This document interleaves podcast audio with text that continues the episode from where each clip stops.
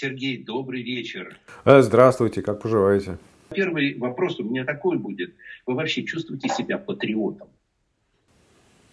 О, слушайте, вы прямо, да, что называется, не в бровь, не в бровь, а в глаз. Ну да, наверное, чувствую. Почему нет? Э, патриотом, да. Понимаете, дело в том, что э, многих из тех, кто живут, например, в Америке и говорят, может быть, нелицеприятные вещи против сегодняшней, э, скажем так, власти, их называют предателями. Причем мне кажется, что вы даже как-то занизили планку, вы назвали просто предателями, нас называют национал-предателями, это еще хуже, да, потому что это прямая калька из гитлеровской Германии, то есть просто слово в слово, что называется.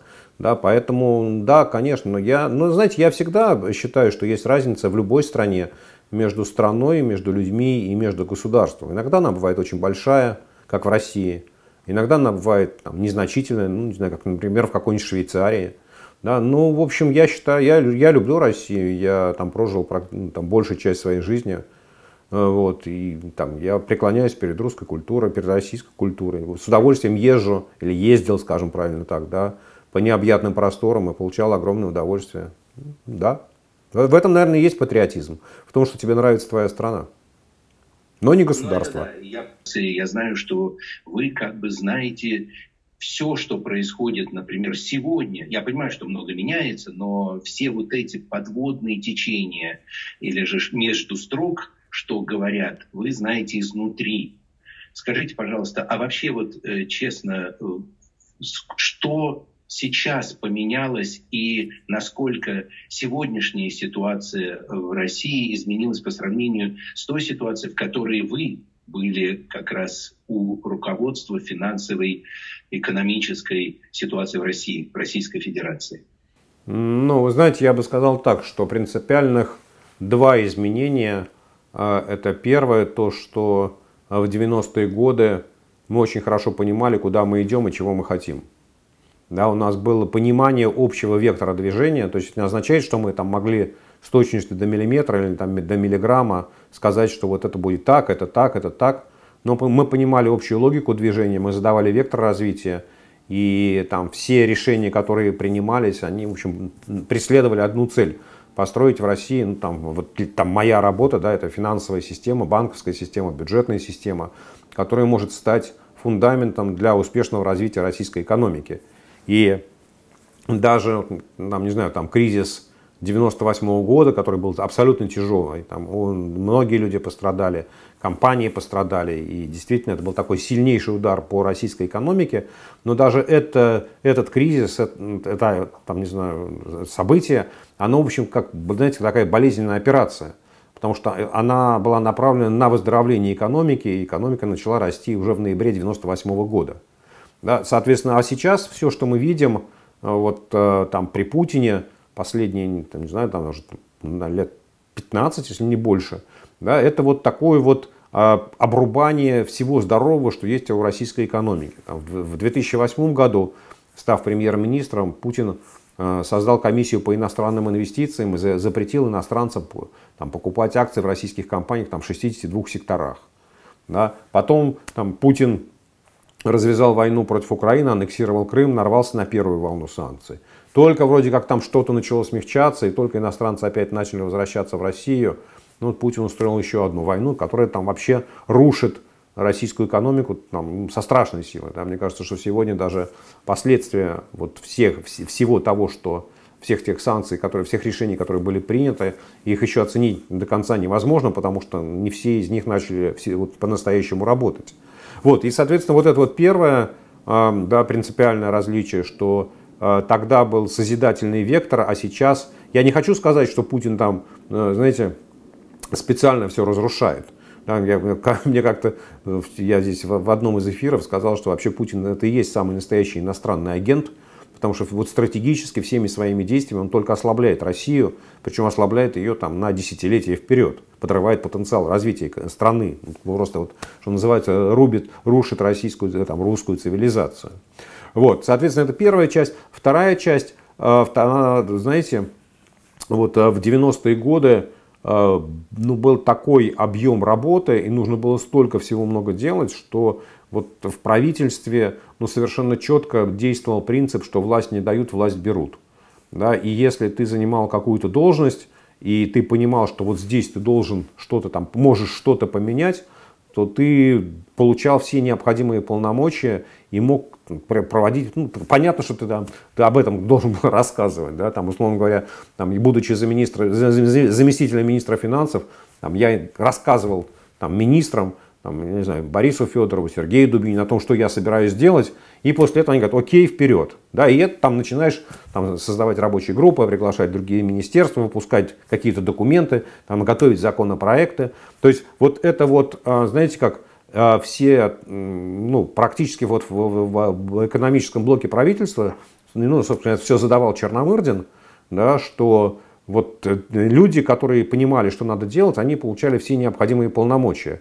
И там вот я много работал с Виктором Степановичем, встречались ну, постоянно, не знаю, там по несколько раз в неделю на всевозможных разговорах.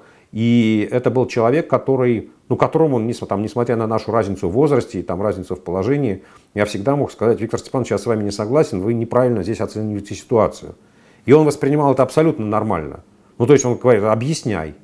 Да, но бывало такое, что, знаете, как покраснеет, набычится, скажет, нет, ты там слишком молод, ну, там пройдет минут 5-10, как, Сергей, ну, давай вернемся к этой теме, объясни. Да? То есть вот это то, что прямо противоположное тому, что есть сейчас. Мы же видим, как Путин общается, там вот мы видели прекрасный спектакль с Советом Безопасности, да, с самым ближайшим своим окружением. Мы видим, как он общается со своими министрами. Ну, то есть там никто, там нет ни одного человека, который может ему сказать нет, или который там готов ему возразить или который готов ему принести информацию, которая не лежит в его папочках, которую там, не знаю, ФСБ кладет. Да? Поэтому вот это два таких абсолютно принципиальных различия между тем, что было в 90-е годы, и тем, что есть сейчас. А сейчас Америка арестовала золотовалютный запас Центрального банка. Там, по-моему, 600 миллиардов долларов. Можно ли использовать эти деньги по какой-то причине, если вдруг Путин не, согла... не пойдет на это, не согласится. Просто вы как специалист, я как обыватель задаю вам вопрос. А, нет, вопрос очень хороший, очень правильный. А, смотрите, а, эти активы Центрального банка или активы Российского Министерства финансов, они не арестованы.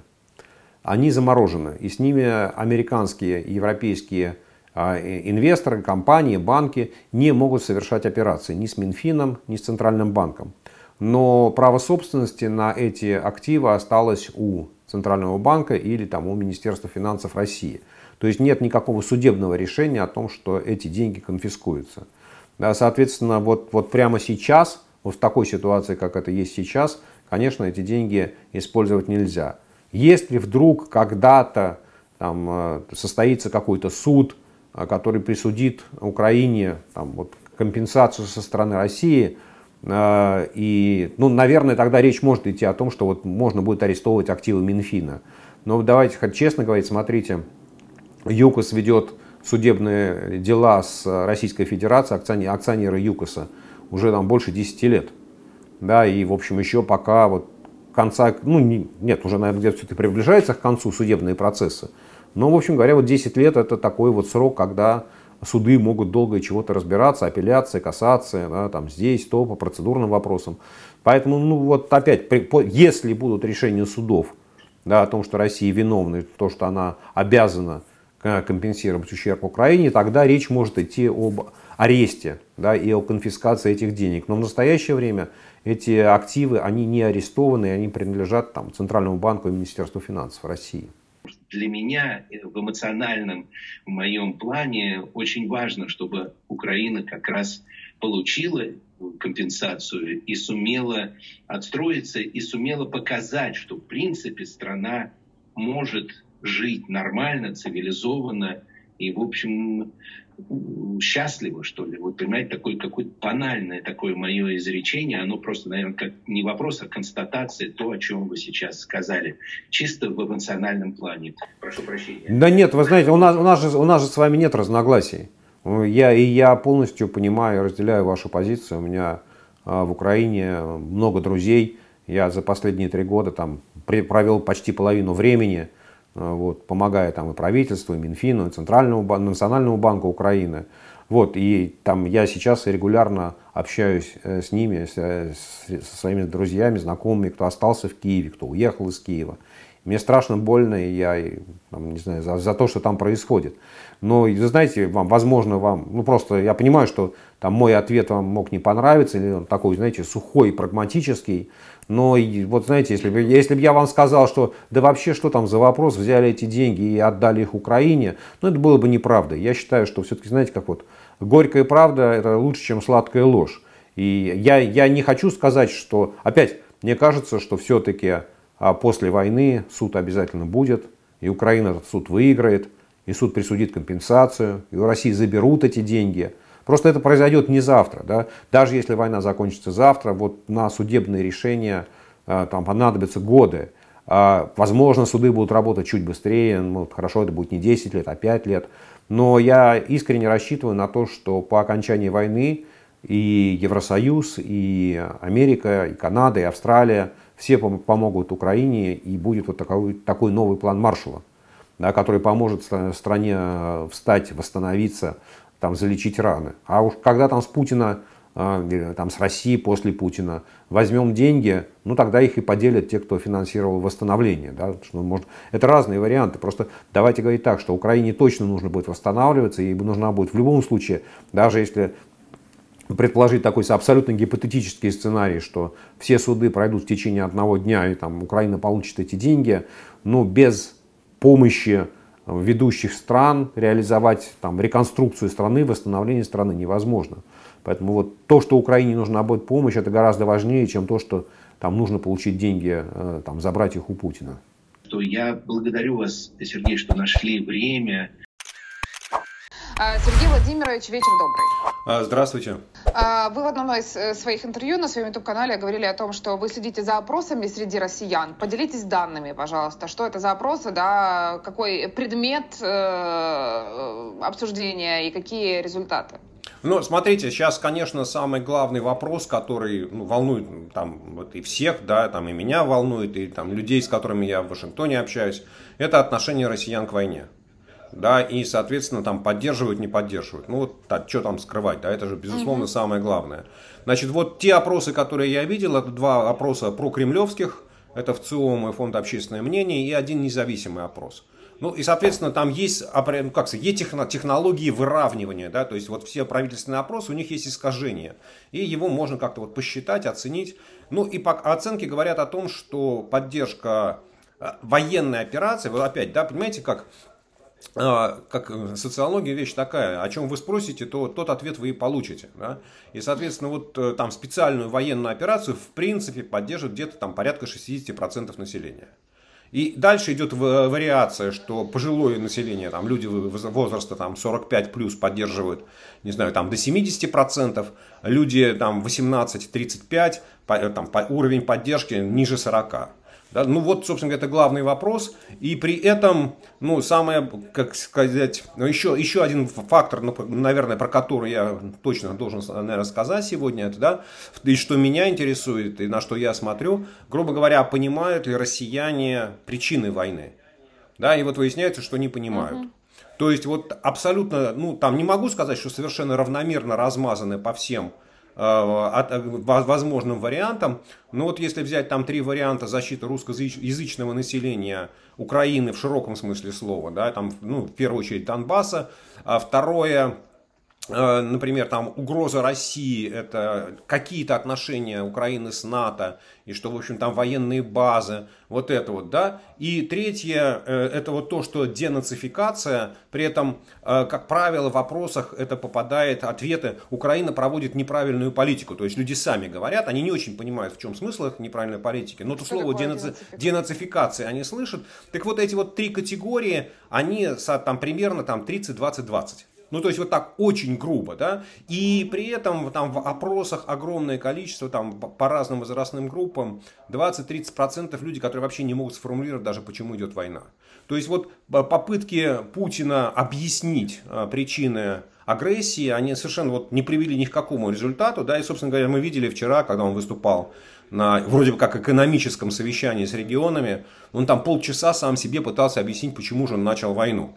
Да, ну вот, вот выясняется, что вот в этой части российская пропаганда совершенно точно провалилась, и объяснить, я уже не говорю про цели войны. Цели войны там российскому населению вообще непонятны, там, ну, там даже невозможно вычленить позицию. Да? То есть попытка, чтобы люди как-то внятно произнесли ответ, а что является целью войны, ну вот типа наказать Украину. За что не очень понятно. Э, есть ли у вас понимание, что сейчас э, происходит э, с российским президентом? И есть ли у российского президента понимание, куда двигаться дальше? Потому что, по крайней мере, то, что, то, что мы видим, да, это э, то, что российская армия э, все дальше с каждым днем остается без провизии, без солярки, да, без каких-то там необходимых средств к существованию, э, не то что к атаке. И как думаете, есть ли понимание, сколько еще российская армия, ну, по крайней мере, вот эти часто молодые ребята, да, которых забросили сюда, там 20-22-летние, не имеющие даже, э, наверное, какого-то боевого опыта, скорее всего, сколько они могут еще вот протянуть э, без э, поддержки Кремля, и почему так получилось? Почему вот они попали в такой вот, под такой удар, в такую вот мясорубку? Ну, послушайте, мне кажется, что здесь вот даже это не вопрос там к Владимиру Путину, а это вопрос э, к российским э, генералам из генерального штаба, которые угу. планировали э, военную операцию и которые ну, вообще-то говоря, видимо, исходили из каких-то очень оптимистических предпосылок. Вы знаете, мне очень часто, когда вот я разговариваю с людьми там, из бизнеса, из политики, там, в России, в Украине, в Америке, то есть я всегда им говорю, слушайте, вот если мы что-то обсуждаем, давайте обсуждать самый плохой сценарий. Ну, что обсуждать хороший, когда у тебя все хорошо? Вот если все хорошо, оно само по себе как-то устроится, и тебе там особо прилагать усилий не надо. Нужно всегда обсуждать хороший сценарий. Вот, ну, собственно говоря, э, любому э, там, э, знаете как, в Америке, наверное, начиная от уровня подполковника, но полковнику точно известно, да, что при планировании операции военной у тебя там, не знаю, 40% времени и усилий должно пойти на организацию логистики. Да? То есть как твои там, военные машины будут снабжаться топливом, как солдаты будут э, снабжаться продовольствием, по каким маршрутам они будут двигаться, что там, условно говоря, солдаты, которые идут в наступление, ну, они, знаете, как психологически выдыхаются там через 2, максимум 3 недели. Вообще говоря, считается, что от 10 до 14 дней это вот то время, когда солдат еще готов, что называется, вот, не знаю, там, приказ, патриотизм, а, азарт, не знаю, адреналин, да, вот он готов сражаться, а потом у него наступает там, психологическая усталость, он уже не может, его надо менять. И вот у меня ощущение, что вот это вот такая, знаете, как бы пауза в наступательном э, порыве российских войск, она связана с тем, что вот те люди, которые были в первом этапе наступления, э, их надо менять, а заменить их не могут. Потому что дороги забиты разбитой техникой, других вариантов доставки десятков тысяч там, людей нету. Нужно двигаться сразу по многим направлениям. И вот, а, соответственно, а те люди, которые, те там российские солдаты, которые, что называется, вот э, на передовой, а, у них уже, у них уже все надоело, да, у них там холодная еда, они не очень понимают, что они делают, там они костерят своих начальников. Вот, и ключевой вопрос, который с чего вы начали, да, а, а знает ли это Путин? И вот здесь у нас ответа нет. Да, вот. потому что я, знаете, как вот было большое количество э, свидетельств того, что в российской армии, ну вот как бы сказать, информация, идущая наверх, она, как правило, затыкается где-то на уровне там, между полковником и генерал-майором. То есть вот на этом уровне, там ему вот до этого уровня докладывается вся правда, а дальше информация начинается приукрашиваться, там, при, э, там все, все плохое убирается, все хорошее делается сильнее. И, соответственно, чем дальше она идет, тем более приятной для начальника она становится. Э, и, соответственно, вот там, когда Путин оценивает там то, что происходит э, на, на фронте, ну, он, он пользуется, ну, совершенно точно неадекватной информацией. То есть он не понимает, он не знает, да. Человек интернетом не пользуется и хвастается этим. Э, вот, поэтому, что у него сейчас в голове, я думаю, вот судя по вчерашнему выступлению, он все еще считает, что российская армия так уверенно наступает, что все идет по плану. В чем состоит план, никто не понимает, да, потому что ну, уже все понятно, что план был Блицкрик, взятие Киева, там, не знаю, за 2-3, максимум за 4 дня, и там провозглашение победы, красный флаг над Рейхстагом, ну и типа можно уже и возвращаться назад после подписания акта капитуляции. А сейчас уже там, знаете, как никакого плана нет, и только Путин твердит о наличии какого-то плана.